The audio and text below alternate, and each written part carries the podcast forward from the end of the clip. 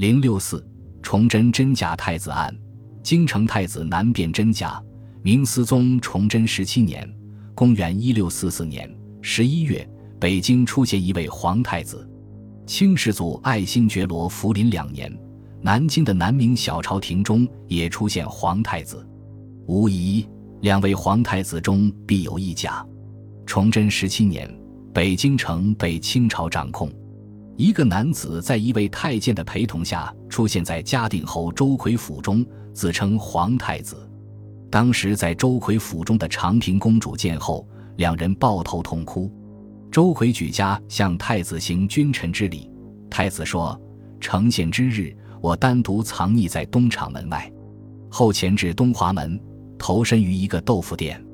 五天之后，又到崇文门外的尼姑庵中躲避。”常时来尼姑庵，发现了我，把我带回宫，藏在密室里。听说公主还在，所以就来相见。也许公主明白，周奎既然能把皇三子定王和皇四子永王交给李自成，这次也许会再出卖太子给清朝。果然，周奎要求太子自称姓刘，是一个假太子。当晚，周奎令家人将太子逐出门外。太子出门后。被巡逻的清兵以犯业罪逮捕，交给刑部审理，断为假冒太子。主审的刑部主事钱凤兰找来原司礼监太监王德化、原锦衣卫实名侍卫太子的锦衣卫来辨认，都说是真太子。于是钱凤兰上书朝廷，指责某些明朝的官员以真太子为假太子。最后，摄政王多尔衮出面宣布将太子押于监狱。后来被处决于狱中，凡说太子为真的臣工都被处罚，钱凤览被处以绞刑。这件事情详细的记载于《假神传信录》，与《明史》中李自成封太子为宋王的情节有所出入。而且清人所编的《明史》中也未提及这一次在北京出现的太子，而只提及南明小朝廷中出现的皇太子事件。清世祖爱新觉罗福临两年（公元1645年）三月初一，太监李继周奉弘光皇帝朱由崧之谕札，将圣传正流落于苏州、杭州的皇太子接到南京。皇太子入南京后，被安排在兴善寺暂住。皇太子在南京的消息传出去之后，引发了弘光朝的政治危机。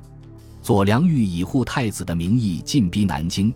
在江北的黄德公、刘良佐等总兵也上书要求善事太子，但是弘光帝深知，如果太子是真，自己捡来的皇位可能就不保，因此在他的布置下，便任朝假太子的方向转移。曾经充任太子讲官的王铎，更是一口咬定太子是假。最后审讯的结果是，假太子真名叫王之明。五月初时，清军大举南下，弘光帝逃到了太平府。南京市民冲入监狱，殴打王铎，放出太子，并拥太子登上皇位。五天之后，清军即进入南京城。当时，清军的统帅多铎问：“太子何在？”投降的弘光朝大臣们说：“太子是假的，真名叫王之明。”一名降臣说。太子原也不承认自己叫王之明，是马士英安排下的。几个月以后，多铎将太子和弘光帝都带往北京，随后都被清廷处死。